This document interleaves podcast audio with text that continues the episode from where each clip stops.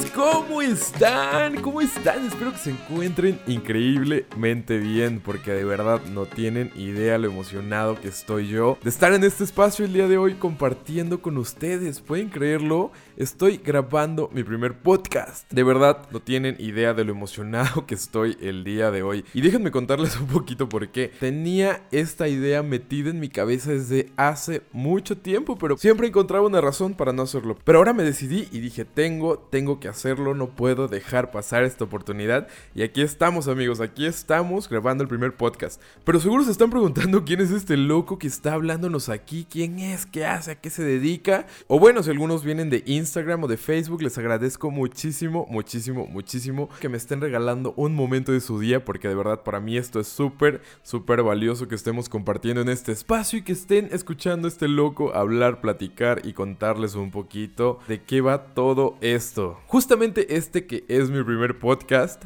lo hice para presentarme con ustedes. Y bueno, como lo vieron en el título del podcast, mi nombre es Ebert. Así es, Ebert de Nieves. Ya sé que es un nombre extraño. O bueno, para mí se me hace muy raro porque en verdad no conozco muchas personas que se llamen específicamente como yo. Y si es que he conocido alguna, sus nombres son diferentes. Creo que es uno de los nombres que tiene diferentes variantes. Y déjenme contarles que lo más genial, lo más cool de mi nombre, lo que más me encanta, es que a este selecto y secreto grupo de personas que cuando vamos a una cafetería, ya saben, estas cafeterías donde vas y pides tu café y le ponen tu nombre, nos toca que escriban de forma incorrecta nuestro nombre. Así es, amigos, de verdad, siempre me pasa, siempre me pasa. Me da mucha risa que siempre, siempre ponen variedades distintas de mi nombre. O a veces me llamo Eder, o a veces me llamo Ebert con H, o a veces me llamo Ebert con B de burro, o siempre es algo bien loco. Incluso me han puesto Everton o me preguntan si me llamo Everardo. Pero bueno, creo que es algo muy, muy genial porque yo creo que estaría un poco más aburrido si siempre vas y ponen tu nombre como que de la misma manera. Creo que hasta le da un toque especial al café, así es. Y bueno, también cuéntenme ustedes, me gustaría saber si ustedes pertenecen a este grupo tan loco de personas que siempre ponen nuestros nombres mal en el café. O bueno, no siempre en el café, pero si tienen nombres complicados también para escribirse estaría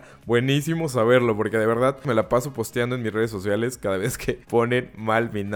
Hablando de café, precisamente hablando de café, quiero contarles también que yo soy originario de la ciudad de Córdoba, Veracruz. Así es, Córdoba, Veracruz. Es una ciudad que tal vez algunos hayan escuchado, así es, hayan escuchado, si son amantes del café precisamente, porque es una de las potencias a nivel nacional aquí en México e incluso a nivel internacional en desarrollo de café. De verdad, si ustedes son amantes del café como yo, tienen que ir a visitar Córdoba. Están todos invitadísimos. Y actualmente estoy viviendo en Ciudad de México. Así es, amigos, Ciudad de México, la capital del país. Así que soy todo un provinciano. Llevo un par de meses viviendo en esta majestuosa e impresionante ciudad. Y créanme que he vivido de todo aquí, de todo. Así es, así es este loco cordobés, este loco amante del café. No solo es eso, no solo es un amante del café. También déjenme contarles que yo estudié la licenciatura en Publicidad y Relaciones Públicas en la Universidad Veracruzana en la ciudad de Jalapa, Veracruz. Me siento como si estuviera dando un comercial de la universidad, pero no, no lo es. De verdad es una carrera increíblemente enriquecedora, tiene muchas vertientes, aprendes muchísimo. Agradezco mucho todas las experiencias que me dio la universidad, agradezco mucho toda la gente que conocí en esta, en esta etapa de mi vida. Y creo que es una etapa sumamente importante en el desarrollo laboral, emocional y personal de cada uno de nosotros. Esta carrera me dio muchas herramientas para llegar a ser la persona que soy el día de hoy. Así es, amigos. Pero bueno, no únicamente me dedico a la publicidad y las relaciones públicas. Déjenme platicarles que también yo me dedico a la fotografía. Y sobre todo la categoría que más, más amo dentro de la fotografía es la fotografía de moda. Así es, la fotografía de moda de verdad me vuelve loco, es mi pasión, es lo que siempre quiero hacer por siempre y para siempre. Es lo que más me encanta hacer, de ahí derivamos la fotografía de retrato, que también me gusta mucho, y la fotografía publicitaria, que es otra de las cosas que también hago. Así que si a ustedes les interesa también un poco esta rama de la fotografía, no duden en mandarme un mensajito en cualquiera de mis redes sociales, porque siempre me encanta dialogar sobre esta hermosa rama del arte. De verdad, la fotografía es lo que más me encanta en esta vida. Así es, amigos, porque de verdad yo creo que todos tenemos un buen fotógrafo dentro. O sea, yo estoy en pro de que tener un equipo increíble de fotografía no hace un buen fotógrafo. Yo creo que en la actualidad, con la gran tecnología que tenemos de los celulares, todos podemos ser un fotógrafo increíble. Yo con el teléfono estoy seguro que he sacado fotografías muy buenas y conozco mucha gente que también con el teléfono saca cosas increíbles. Yo creo que este tipo de áreas son cuestiones de creatividad. Así es, yo creo que la creatividad lo es todo en la vida. Y bueno, no solamente me dedico a la fotografía, a la publicidad, también tengo que tengo que admitir y por favor no digan, ah, ahora resulta Ebert que te dedicas a hacer todo tipo de cosas, eres un todólogo. Pues no amigos, no es así, no soy un todólogo el día de hoy, pero de verdad hay muchas cosas que me fascina hacer. Y una de estas cosas fue la que descubrí que me encanta, que me fascina la producción de videos musicales amigos. Así es, creo que es algo muy loco. Este es otro mundo loquísimo amigos, un mundo completamente diferente. Así es como nosotros vemos normalmente los videos en la televisión, no los vemos en internet, en redes sociales. De verdad no tienen la mínima idea de todo el trabajo que hay detrás de cada uno de ellos. Siempre se encuentran equipos impresionantes de trabajo, gente talentosa, gente increíble, con mentes creativas alucinantes. Así es amigos, mentes alucinantes, mentes locas. Y eso me encanta siempre conocer gente creativa, gente loca, gente que aporta algo más que contar. Me fascina, de verdad, me vuelve loco. Y bueno, para terminar y contarles, y que también seguramente si me siguen en mis redes sociales lo han visto, también me dedico a trabajar con algunos de sus creadores de contenido favoritos. Así es, amigos, con algunos de sus creadores en diferentes plataformas, ya sea YouTube, Instagram, Facebook o Twitter. Así es, amigos, si ustedes me siguen en redes sociales, conocerán un poco de eso. De verdad me emociona muchísimo estar aquí con ustedes, estar grabando este primer podcast, y creo que pueden notarle en mi emoción. no crean que siempre estoy así como con la pila así intensa todo el tiempo, pero en este momento estoy muy emocionado por estar grabando este primer episodio, por crear este espacio para que todos aprendamos, para que ustedes aprendan un poco, yo aprenda un poco de ustedes. También déjenme contarles que planeo que tengamos invitados para conocer específicamente diferentes perspectivas, experiencias, otros puntos de vista. Yo considero que estas cosas son las que nos aportan para crecer día con día, así es. Pero bueno, déjenme contarles cómo fue que me decidí a estar aquí el día de hoy hablando con ustedes. Fue una decisión muy, muy difícil, de verdad. Como les estaba platicando al principio de este episodio, es algo muy complicado para mí tomar la decisión de iniciar este proyecto.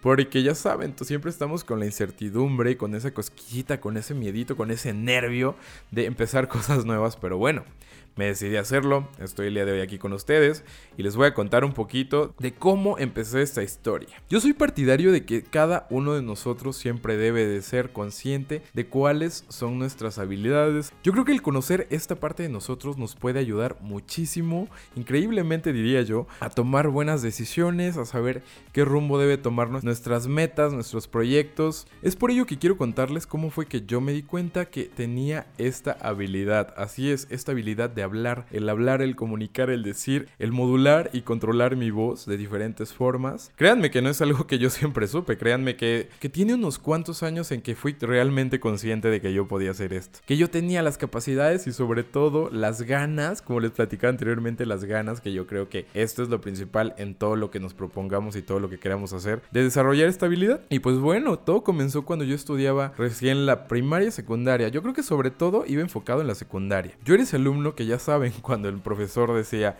a ver, ¿quién quiere leer esta parte del libro? ¿Quién quiere leer este texto? Yo siempre levantaba la mano. Siempre levantaba la mano, a mí me encantaba hablar. Pero una cosa era hablar enfrente de tus compañeros, enfrente de tu salón, que eran personas que veías todos los días. Y otra muy diferente era hablar ante el público. Déjenme confesarles que siempre he tenido ese miedo increíble de hablar ante muchas personas, de hablar en público. Siempre ese miedo me ha atacado terrible. Pero bueno, cuando fui consciente de este miedo que tenía al hablar en público en esta etapa de secundaria, preparatoria me dije, a ver, se supone que te gusta hablar y cómo es posible que tengas este miedo. Pues ¿qué vamos a hacer? Hay que buscar una solución, ¿no? O sea, no podemos quedarnos así. Tengo que buscar, tengo que encontrar todas las oportunidades que tenga para afrontarlo y probarme si de verdad sirvo para esto. Y bueno, les cuento que la secundaria y la prepa yo la estudié en la misma escuela, así es. Y déjenme contarles que era una de las escuelas más grandes del estado, incluso creo que es la más grande, ¿eh? Es la gloriosa y famosísima SBAO. Es una escuela increíblemente grande. Cuando comencé a tener oportunidades de presentarme, hablar frente al público, siempre las tomaba. Siempre decía, tengo que afrontar estas situaciones. Pero bueno, no sé si esto suceda en otras partes del mundo,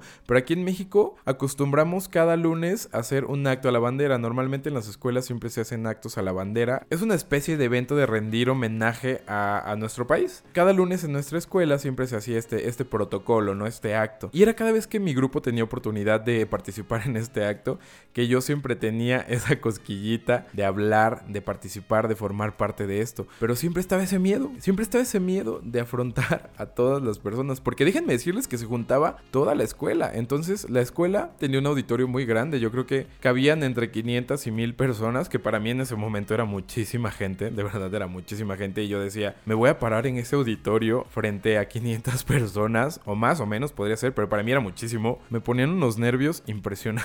Pero dije, no, si de verdad me gusta esto, tengo que retarme, tengo que hacerlo, tengo que vencer este miedo. Y fue precisamente así, cuando dije tengo que vencer este miedo, me decidí a tomar cada una de las oportunidades que tenía de hablar en público. Así es amigos, y mágicamente después de esto, después de que yo comencé a hacerlo por mí mismo, mis compañeros o mis profesores comenzaron a reconocerlo, a decirme, oye, me gusta tu voz, oye, que hable él, oye, que él participe en este evento, etcétera, etcétera, etcétera. Y fue precisamente así como comencé a ser consciente de que yo podía hacer este tipo de cosas y de que era bueno para esto.